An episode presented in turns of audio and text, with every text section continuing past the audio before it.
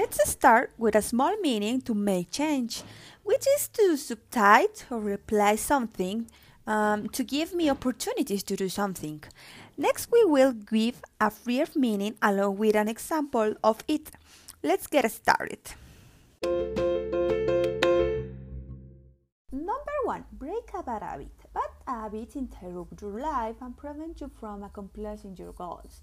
They waste your time. For example, if you smoke when you get stressed, just stop smoking. Find different way to deal with stress. Number two, form a good habit.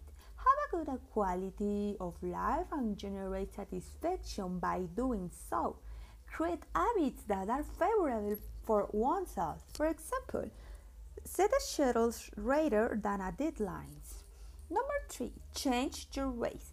You leave one thing or situation to take another, usually for a good purpose. For example, no matter how old you are, there is still time to change your ways. Number four, making change. We already mentioned it in at the beginning, so I will only give examples. For you still have time to make change in your life. Number five, make a resolution. Start to solve something pending that make it difficult for us. For example, a resolution to do better at work after your boss criticized you. Number six, give something up. Walking away from a person or thing that is not helping me move on. For example, I'm not asking you to give up anything you want.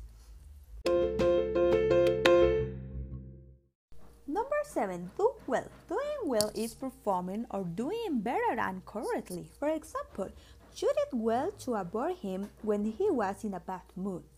Number eight, struggle with something. Work hard to overcome obstacles to a good end. For example, he struggled with his attacker who then ran away. And finally, 9.